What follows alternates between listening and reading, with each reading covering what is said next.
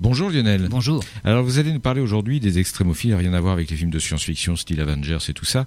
Les extrémophiles, alors on en parle souvent dans l'exploration spatiale sur les autres planètes, mais sur Terre. Eh oui, eh oui, les extrémophiles en fait c'est quoi? C'est les organismes vivants capables de résister à des conditions extrêmes, aussi bien de température, de pression, mais aussi d'acidité et de composition environnementale.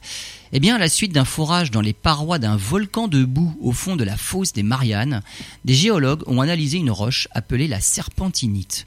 46 échantillons qui contiennent de la serpentinite qui remonte des profondeurs par l'activité du dit volcan. Les géologues ont été surpris d'y trouver des acides aminés, des lipides, des hydrocarbures qui, d'après eux, pourraient être le résultat de l'activité de bactéries. Il n'est pas exclu que ces molécules organiques puissent être le résultat d'une chimie purement minérale, mais même dans ce cas, cela prouverait que la vie pourrait apparaître dans la serpentinite. Ces échantillons ont été remontés vers la surface par l'activité du volcan, mais ils témoignent de ce qui se passe dans la croûte océanique jusqu'à une profondeur estimée à 10 km. Cela relance les hypothèses les plus audacieuses sur ce que, pourrait se passer en fait sur les lunes glacées de Jupiter et Saturne, à savoir Europe et Encelade, deux lunes glacées qui disposent d'un océan.